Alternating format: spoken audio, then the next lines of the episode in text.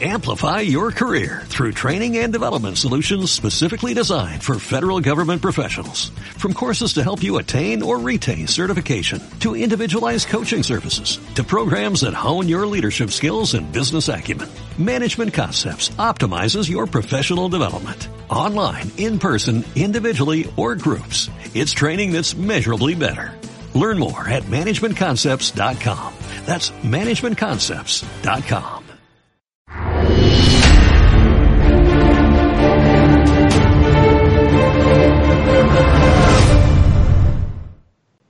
¿Qué tal, queridos amigos? Buenas noches. Bienvenidos a Demos Televisión. Hoy en un nuevo programa con nuestro querido amigo desde Ecuador, Gustavo Pareja. ¿Qué tal, Gustavo? ¿Cómo estás? Aquí, todo muy bien, encantado.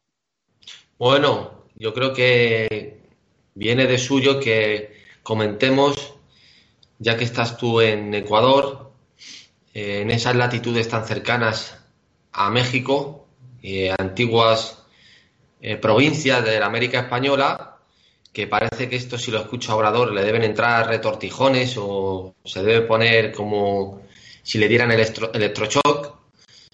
Pero vamos a precisamente a comentar las declaraciones que hizo este hombre acerca de el perdón, acerca de las, eh, como dice él, eh, una serie de eh, investigaciones de si hubo agravios o no hubo agravios para luego llegar a un acuerdo de reconciliación. Bueno, una serie de cuestiones psicológicas más que nada que parece que están más vivas que nunca y que vienen además acompañadas, en el caso de España, con una serie de libros de escritores que hemos tenido en nuestros programas, como recientemente Iván Vélez o María Elvira Roca Barea, también en este sentido eh, Pedro Insua, que hacen referencia a este relato negro legendario que parece que no se termina nunca porque es un combustible que da mucho de sí a la socialdemocracia, al progresismo, al falso progresismo y sobre todo a la propaganda negativa que de algún modo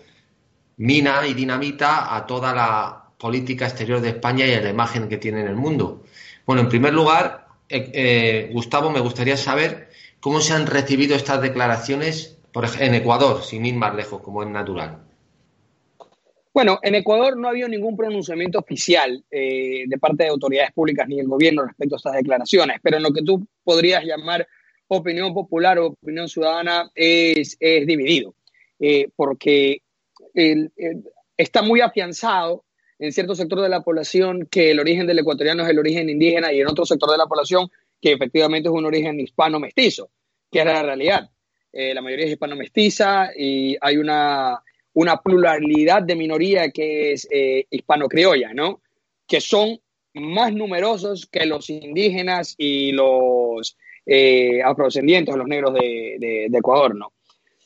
Sin embargo, eh, como hay una falta de conexión con las raíces de la colonia, mal llamada colonia, de las provincias españolas, porque éramos realmente parte parte de, no solamente del imperio, sino realmente del reinado español, del, reino de España.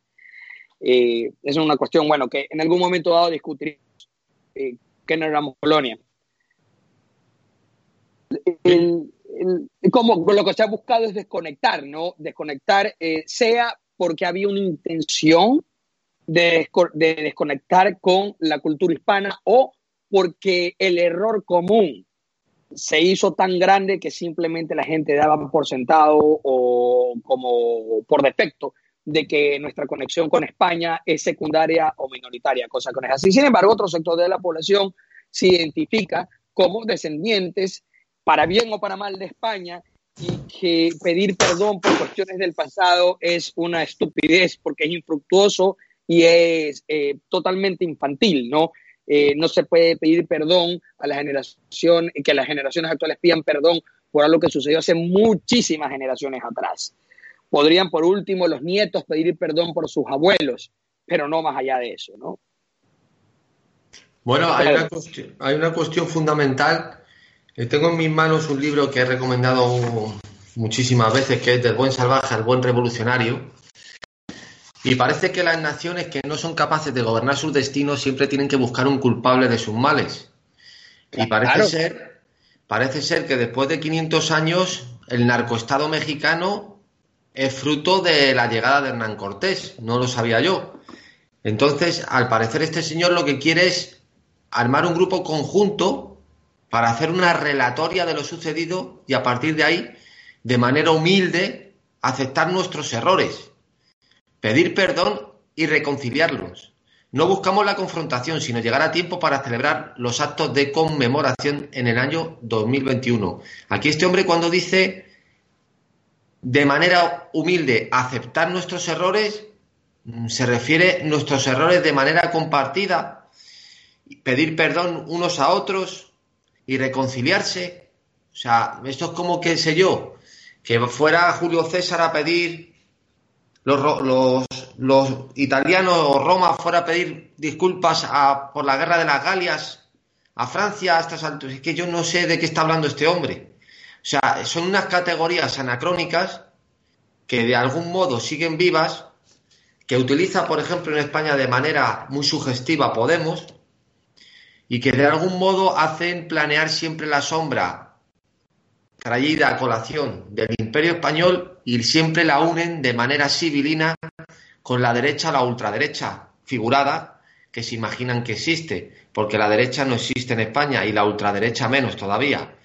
Entonces, todo este relato que traen siempre a colación no deja de ser de un modo una miscelánea entre catolicismo, la iglesia, el fascismo, Franco, el imperio. Se hacen un, un batiburrillo, un collage para siempre imponer una idea mitificadora de la izquierda, de lo laico, del marxismo visto desde una perspectiva, vamos a decir, más, eh, como diría yo, más sucedánea, pero de verdad es realmente insultante que todavía a estas alturas, menos mal que ya por lo menos en España, como hemos citado antes, hay una avanzadilla, que está de manera pública y a través de investigaciones que no dejan lugar a dudas eh, de toda esta falsificación.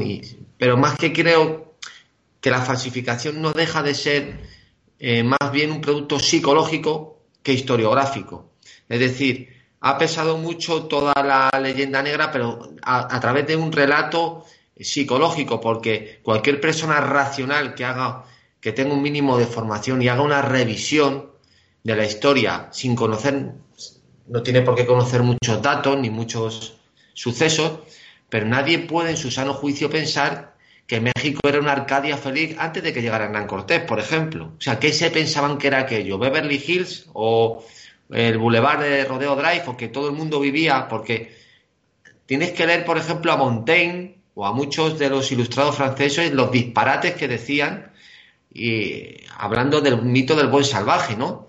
Bueno, esa gente vivía en otra onda, pero es que actualmente haya gente que piense que allí fueron los españoles a joder la fiesta, por así decirlo, hablando vulgarmente, es realmente pavoroso, ¿no? Este es un pobre hombre que está gagá, pero que, esto lo hace con toda la intención del mundo. No sé cómo lo ves tú, Gustavo. Oh, eso, sin duda. A ver, eh, vamos a verlos desde dos puntos de perspectivas desde aquellos que se consideran descendientes de los agresores y aquellos que se consideran descendientes de los agredidos. Aquellos que se consideran descendientes de los agresores, el único pueblo en el mundo, si se le puede decir pueblo, pues realmente es una raza dividida en etnias, que se siente culpable de su pasado y de sus conquistas y de sus derrotas, etcétera, es el pueblo caucásico, indoeuropeo, blanco, como se le quiera llamar, eh, que es por una cuestión netamente de su composición psicológica. Eh, como ha quedado demostrado en estudios empíricos, los indoeuropeos o pueblos caucásicos eh, son más proclives a sentir culpa o dolor por algo que consideran que han hecho más, que han hecho mal, no tanto vergüenza. Las poblaciones, por ejemplo, asiáticas tienen más ansiedad social porque ellos no, tienen, no sufren tanto culpa o dolor por algo que ellos cometen que consideran que está mal, sino que sufren vergüenza de que los demás sepan o se enteren de lo mal que, de aquello mal que han cometido. Entonces los pueblos caucásicos, a partir de la reforma protestante, con el advenimiento luego del humanismo, eh, eh, el, el iluminismo y el liberalismo, han querido desvincular todo aquello que era un sistema primitivo de vivencia, que es competir, combatir y matar por recursos. considerando eso como un comportamiento animal o prácticamente demoníaco, y aquí se nota de influencia religiosa en el liberalismo, el liberalismo como el marxismo, nada más que es el protestantismo, el cristianismo protestante convertido en doctrina laica. Entonces, eh, ven este pasado como pecaminoso, como pecado original. Y para desmarcarse de eso de ahí, tienes que volverte sacro. Y para volverte sacro, tienes que acogerte al canon de la, religión secular. El canon de la religión secular lo que propone es que si te ataquen no te defiendas, que todo esto aquí es una derivación del luteranismo, que era precisamente lo que decía Lutero. Y todo lo que tú hayas conseguido por la fuerza está mal conseguido, e incluso aquello que también hayas conseguido por mérito, eh, si no logras justificar cómo fue tu mérito, entonces lo obtuviste por suerte, y es una suerte que no mereces, ¿no? Entonces, eh, es curioso ver, por ejemplo, que Lutero explicaba, y esto, estoy aquí, me parece que eh, de Vitoria lo criticaba, en, su tratado sobre el derecho, sobre los, indios y el derecho de la guerra, de que sí, eh, no, no, no era, no, no, no era de Victoria, era otro historiador español, pero unos historiadores, un historiador colombiano lo recoge, recoge esto de aquí, este, esta, este pasaje de Lutero, eh, un historiador hispanista colombiano. Eh, decía Lutero que si los turcos ingresaban en Europa para dominarla, eh, derrotarla y dominarla, los europeos no podían combatir, pues tenían que dar la otra mejilla, no podían defenderse de los turcos, y esto era así porque era el designio de Dios ser conquistados por los turcos como un castigo los pecados que hayan cometido, ¿no? Y esta mentalidad muy parecida es la que tiene la izquierda, yo no uno izquierda con colectivismo. Yo considero que los de derecha pueden ser individualistas y colectivistas. Yo, de hecho, tengo una tendencia colectivista en ciertas cosas. Por lo tanto, eh, eh, muchas personas que hoy se consideran de izquierda por el hecho de ser colectivistas no son de izquierda realmente en el ámbito social, eh, lo que respecta a el respeto de jerarquías, estructuración por jerarquías o competencia, dominancia de aquel que demuestra mejores condiciones para ser líder, y el apego y lealtad al grupo, cosa que en la izquierda, a partir del marxismo, se nota eh, que, se quiere desmarcar, es decir, la lealtad al grupo está mal. La izquierda promueve un colectivismo económico, pero un individualismo eh, eh, totalmente social, ¿no?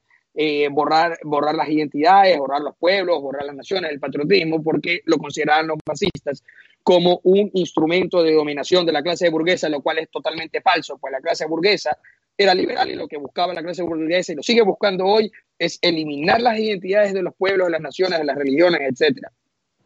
Sin embargo, tú te das cuenta que toda esta ensalada, toda esta confusión ha hecho que toda esta nueva ideología de izquierda, esta religión izquierdista, que no se debe confundir con colectivismo, esta religión izquierdista del rechazo al pasado, el rechazo al grupo, la traición y no la lealtad, eh, la pusilanimidad, la debilidad, el rechazo a la fuerza, a la fuerza de voluntad, no solamente me refiero a la fuerza física de los músculos, eh, eh, el rechazo a la jerarquía conseguida naturalmente por mérito. Todo esto de aquí demuestra que, claro, van a sentir vergüenza siempre que vean a alguien que haya logrado algo por encima de los demás por el simple hecho de haberlo logrado. Y peor, uy, es uno de nuestro grupo que eh, derrotó a los otros o le sacó ventaja o fue mejor que los del otro grupo. No, no, nosotros nos tenemos que sentir mal porque tenemos que hacer todos los grupos iguales, lo cual es una estupidez, porque no, no es comprender la naturaleza competitiva del mundo, de la especie humana por los recursos. Ah, por supuesto, la negociación, el comercio, el deporte han venido a ser un reemplazo, por así decirlo, una adaptación evolutiva, ¿no? Moderna a la guerra, sin duda ninguna. Pero eso no significa que vamos a dejar de ser competitivos. Cuando hacemos negociaciones o un discurso, seguimos compitiendo por ideas. Cuando se cierra la oportunidad para esa negociación y ese discurso, recurrimos a la guerra. Entonces, es imposible es imposible que no haya la competencia y que unos no aventajen a otros en esa competencia, dentro de un marco de reglas en el cual todos acuerdan competir, ¿no? Pero la izquierda equipara cualquier tipo de competición con agresión ilegítima y cualquier tipo de consecución de objetivos o de objetos, eh, el, dominio sobre los objetos, siempre a un antecedente ilegítimo. No puede haber antecedentes legítimos, lo cual es absurdo, lo cual es totalmente absurdo, pues no puede haber un acuerdo primigenio para poder justificar la posesión pura y el dominio puro de un objeto, sea tierra, sea familia, etcétera. Mira, aquí hay una cuestión, eso lo decía Suárez, por ejemplo, la tierra no es de nadie, o sea, decir, eh, eh, Francisco Suárez, el filósofo del barroco, el celebérrimo, creó el, derecho de gentes, el jus gens, pero hay una cuestión fundamental que es que la gente cree, hablando de cuestiones más concretamente de la ciencia o del derecho en sí mismo, que de algún modo se arrogan una serie de, vamos a ver, el derecho no es una cuestión moral o no es una cuestión... El derecho es algo que te otorgan. La libertad es incompatible con el derecho. Donde hay derecho no puede haber libertad. Entonces, cuando tú reclamas un derecho, ¿qué estás queriendo decir con eso? ¿Qué estás queriendo decir cuando reclamas un derecho? En todo caso, estás solicitando un reconocimiento de un derecho que previamente te han dado. Es decir, Sin duda. además, el derecho se ejerce por la fuerza. Los revolucionarios franceses, una vez que ganan, lo que estaban haciendo, que era algo ilegal, se convierte en legal. Y los legalizados anteriormente se convierten en los guillotinados.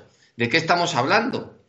O sea, apelan a una serie de derecho natural, vamos a decir unívoco, que es más bien un derecho moral en el que se establecen unas categorías de lo bueno y de lo malo, y entonces llegar a un sitio y tú aprovecharse tecnológicamente o intentar conquistarlo, encima, figúrate, estamos hablando de hace 500 años, que hoy se hace de maneras infinitamente, porque el siglo XX ha sido el, siglo XX más bárbaro y más sangriento y más criminal que ha existido en la humanidad. Entonces, pero eh, utilizar sistemas eh, y categorías, eh, como digo, desde un punto de vista moralista, desde un punto de vista casi de la pura ingenuidad, para elevar a unas categorías de derecho casi eh, público, ni siquiera, que diría yo, ni de ni siquiera derecho natural, sino algo casi codificado para reclamar ciertas cuestiones. O sea, de verdad, es que es algo realmente pavoroso. Esta gente, ¿dónde, en qué planeta vive?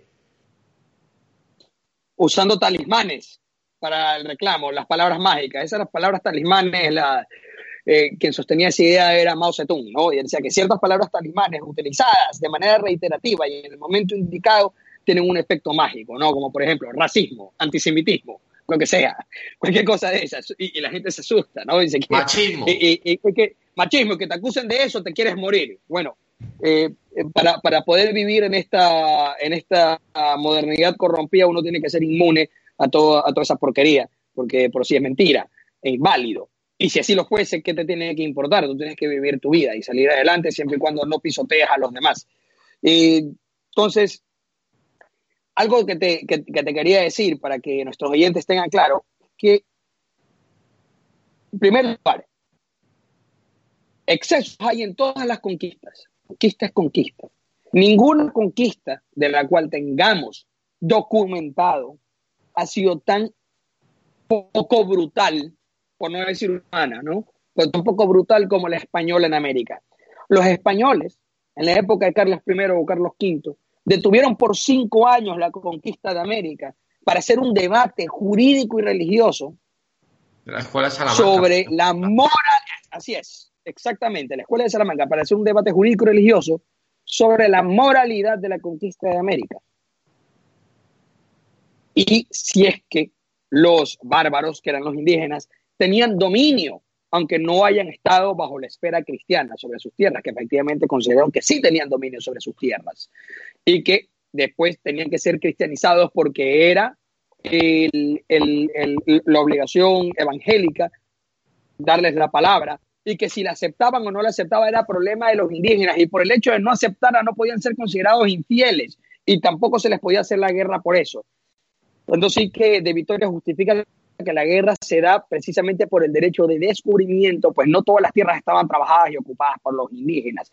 Y que si no se permitía vía abierta para el comercio y el descubrimiento, el mundo en sí perdía output productivo y se perdía conexidad entre los pueblos y que por eso se justificaba moralmente la conquista. Podemos estar o no de acuerdo, pero hay que ver al menos la intención que estas personas tenían y que era lo que, lo que guiaba su accionar. Se mató muchísimos menos indígenas muchísimos menos. Pero hay que, recordar una cosa. De lo que, de lo que las repúblicas, escúchame un ratito, Pedro, de lo que las repúblicas de los criollos y los mestizos mataron en Chile, en Argentina. Los, chilenos reventaron a la Araucanía y a los mapuches. En Argentina, en Colombia, en Venezuela, en México, hasta las épocas de Benito Juárez. Masacraron poblaciones indígenas enteras. Entonces, a ver, esto no es un monopolio de los españoles el ser miserables o viles o ruines. Esto que es un común denominador de la humanidad y lo han hecho todos. Y cuando llega Cortés, los aztecas brutalizaron de una manera salvaje, como nunca antes se ha hecho en este continente, a los demás pueblos mexicas conquistados. Entonces, no se puede jugar, no se puede jugar a quién es el malo. Todos han sido malos y todos también han sido buenos. Pero dentro de los malos, los españoles, al menos en América, fueron menos malos incluso que los ingleses y los franceses. Y lo que trajeron superó con creces lo que quitaron, porque lógicamente que quitaron, sea que hayan quitado recursos naturales que los indígenas no valoraban, por lo tanto esos recursos que se llevaron no tenían valor. Ni podían explotar. Ni, podían explotar, así es. Y la cultura que perdieron, sin duda ninguna la cultura que perdieron, que de una u otra forma igual los españoles les permitieron conservarla, solo que los indígenas voluntariamente muchísimos se convirtieron al cristianismo mira esto, Gustavo, mira. México, Lima y 10 o 20 otras aglomeraciones urbanas, 10 o 20, aparte de México y Lima, eran ya ciudades respetables antes de que los ingleses intentaran su primer establecimiento en Norteamérica. México tuvo imprenta en 1548. Las universidades de México y Lima fueron fundadas en 1551. Para 1576 había en Hispanoamérica nueve audiencias, 30 gobernaciones, 24 asientos oficiales de contadores, tres casas de la moneda, 24 obispados, cuatro arzobispados, 360 monasterios. Y todas estas instituciones, así como las residencias virreinales y de otros grandes señores, estaban alojadas en imponentes edificios que todavía hoy perduran. En contraste, Boston no fue fundada hasta 1630 y todavía a finales del siglo XVIII era lo mismo que Nueva York o Filadelfia, inferior a las ciudades virreinales de la América Española. La población de los Estados Unidos seguía en ese momento siendo mayoritariamente rural. Es decir, España incorpora al imperio, por eso el concepto de imperio generador, viene, es que para mí es fundamental, incorpora ese territorio incorpora al imperio ese territorio. Entonces, es decir, primero hay que observar con las categorías de hace 500, o sea, es que tú no puedes pensar en lo bueno y lo malo, lo decente o lo indecente, o lo vergonzoso o lo no vergonzoso, trasladar esas categorías de hoy al año 1500 y decir, hombre, pero hombre, ¿cómo le da una voz así a este indígena? ¿Cómo le... Pero bueno, es que aún así, por ejemplo, Hernán Cortés fue multado y se le abrió un proceso por utilizar eh, por utilizar eh, esclavos para cargar, o no sé si fue esclavos o utilizar gente para aportar simplemente material sin pedir permiso a los, a los... Es decir, estamos hablando de hace 500 años. ¿Pero de qué estamos hablando? Cuando los eh, aborígenes australianos pertenecían a la fauna hasta los años 60, o sea, eso no era ni un ciudadano. No. Entonces, ¿de qué estamos hablando aquí? Primero las categorías y segundo, qué manera de, de, tampoco inteligente. La pública de ellos era reducidísima. Y cómo la cantidad de pueblos en el México actual que se unen a Cortés, acaso que Cortés, si Cortés tenía 300, 400 hombres, que se le unen para ir a combatir contra las tropas aztecas. Además, que, que, que lo, el, el Cuauhtémoc se llama el emperador azteca, ¿no? Lo hace entrar, lo invita a Cortés a la ciudad con las tropas y en retaguardia sus tropas son atacadas, lo cual hace especular a los historiadores que al darse cuenta Cortés de que estaba dentro de la ciudad y en retaguardia sus tropas habían sido atacadas, aunque en teoría no era un ataque oficial por parte de, no había sido ordenado ni se había dado una declaratoria de guerra contra las tropas españolas, lo hizo presumir a Cortés de que efectivamente lo hicieron ingresar a la ciudad para hacerle una trampa, una emboscada, y para eliminarlos dentro de la ciudad con unos supuestos ofrecimientos de tregua y de paz. Entonces Cortés hábilmente lo toma como prisionero al emperador, al emperador azteca, al, monarca azteca, ¿no? Precisamente como garantía para que no exterminen sus tropas y los otros tenían eh, mucho más número de hombres. Y los españoles no es que tenían una tecnología superior, como se cree, para combatir. Tenían unos arcabuces eh, con una puntería terrible, que no tenían gran distancia, que una vez que lanzaban el primer disparo, a ver cuántos minutos te demorabas en recargar mientras te hacían carga, ¿no? Y tenías que combatir eh, con armas de madera y acero. Entonces, la guerra en eso fue muy equilibrada y los indígenas tampoco eran idiotas, pero no bien. Tanto sí que sabemos que a Pizarro le tendieron emboscadas a la caballería cuando tuvo refuerzos, etcétera, que tu, sufrió algunos reveses militares. Tuvo que eh, reunir tropas de entre los reinados vasallos de los incas para poder hacerles frente. Y las rebeliones incas continuaron por un siglo. Continuaron por un siglo, poco más de un siglo. Entonces, no, es que la derrota fue total, no es que la supremacía militar de los españoles fue completa y de un solo golpe, ¿no? Eh, son cosas que hay que también tomar en cuenta.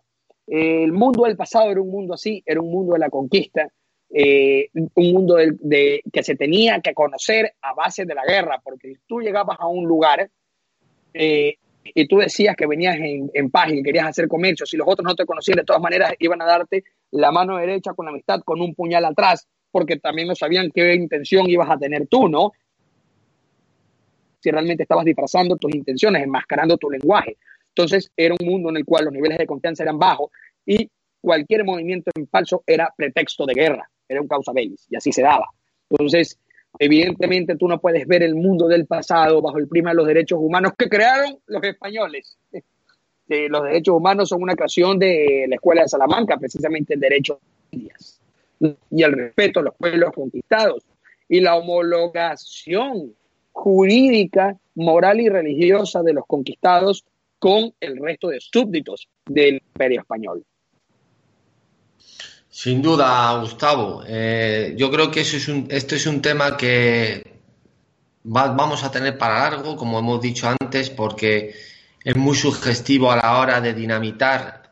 Además, yo no, yo no sé si además eh, la gente opina, eh, cree que eh, aquí en la política o entre los estados no existe, vamos a decir, un estado, igual que no existe el vacío, siempre es ocupado por otro elemento, cuando, cuando desaparece otro, cuando, que, que por qué actúa, hay, una, hay, hay algo que no conoce mucha gente, que es que la doctrina Monroe se completa con el corolario Roosevelt.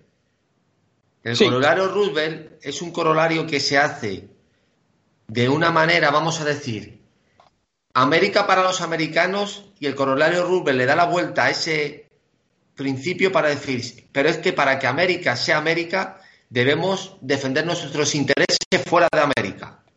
O sea, ese proteccionismo interior y es cuando empiezan a intervenir por primera vez en el Caribe ante amenazas, por ejemplo, de los ingleses de eh, empezar a posicionarse en, esa, en esas latitudes.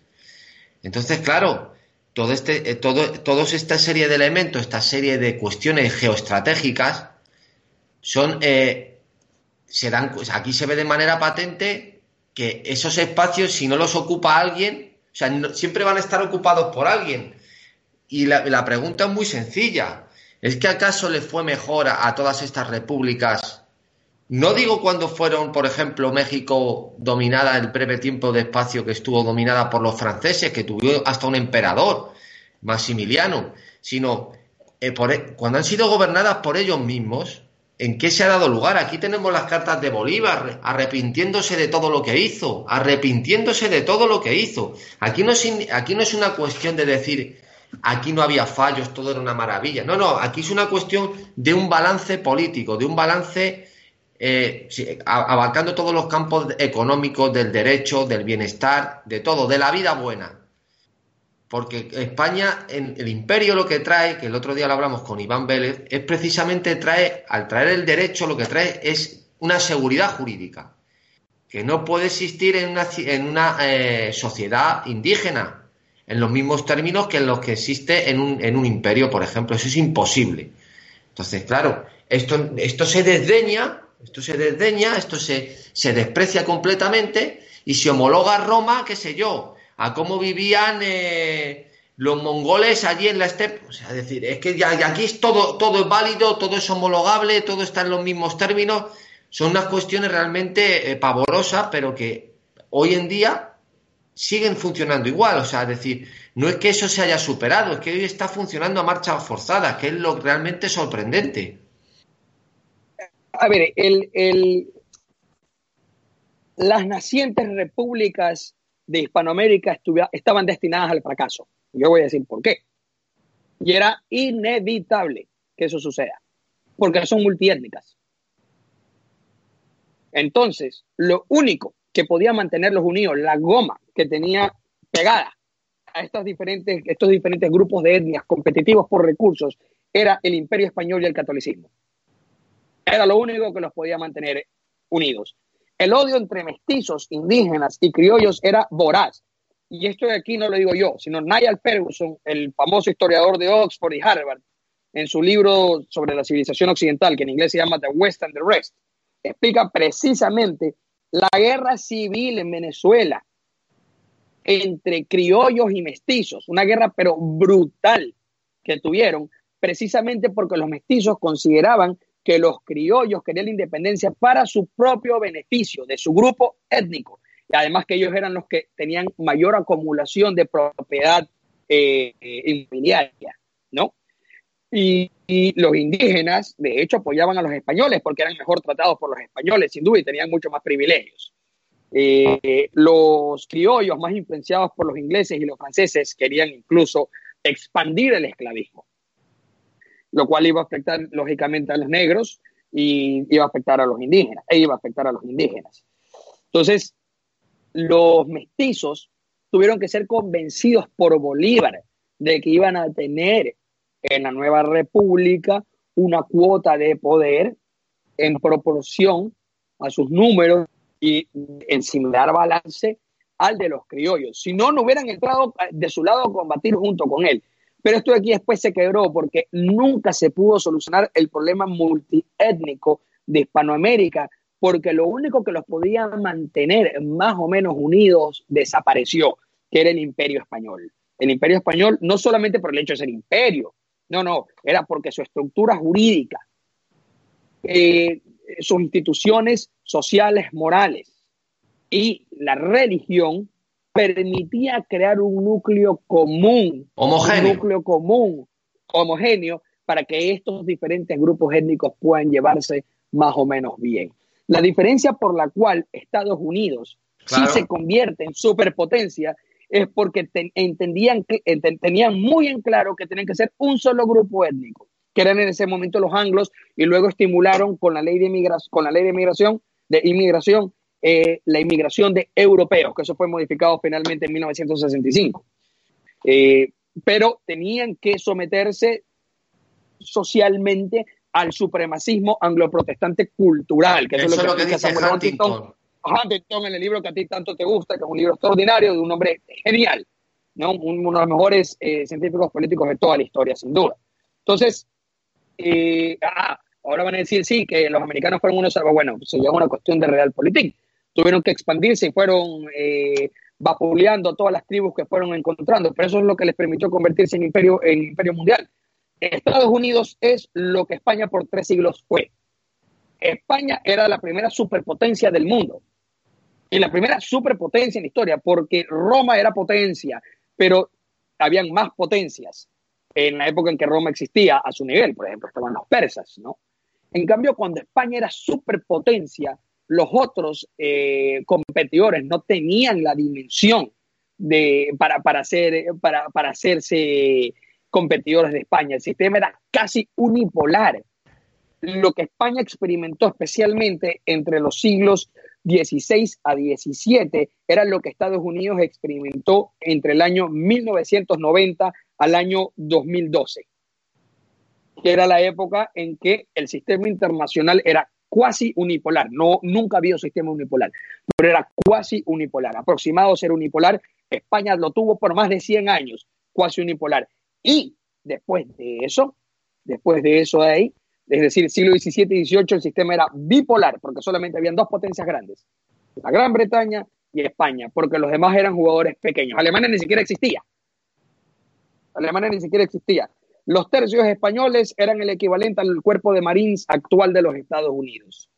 La séptima flota de Estados Unidos era el equivalente a los galeones españoles. Eh, eh, eh, es que la gente lo tiene que entender de esta forma, es que eso es lo que eran los conquistadores españoles que vinieron acá, que muchos de ellos eran excombatientes tercios, soldados profesionales, haz de cuenta que hoy los podríamos considerar como los Rangers del ejército de Estados Unidos. hay que tener en cuenta eso de ahí.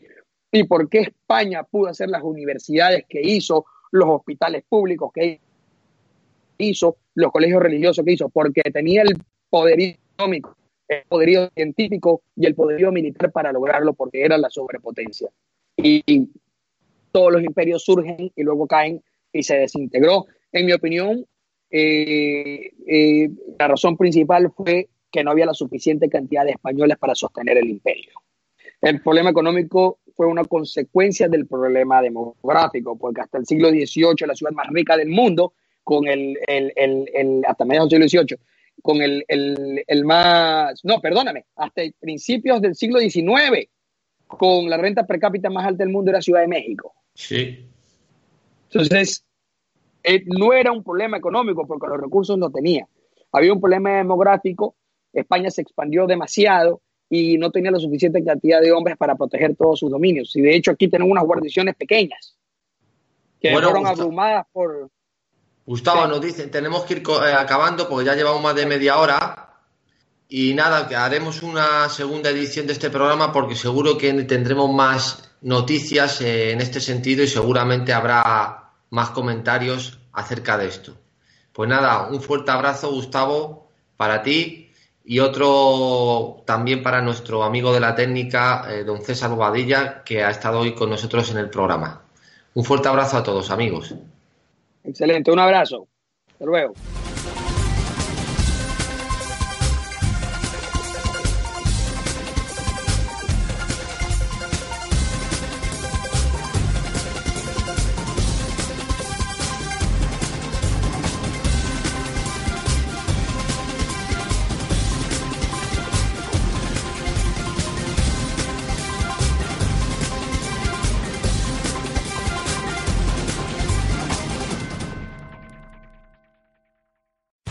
Amplify your career through training and development solutions specifically designed for federal government professionals. From courses to help you attain or retain certification, to individualized coaching services, to programs that hone your leadership skills and business acumen, Management Concepts optimizes your professional development. Online, in person, individually, or groups. It's training that's measurably better. Learn more at managementconcepts.com. That's managementconcepts.com.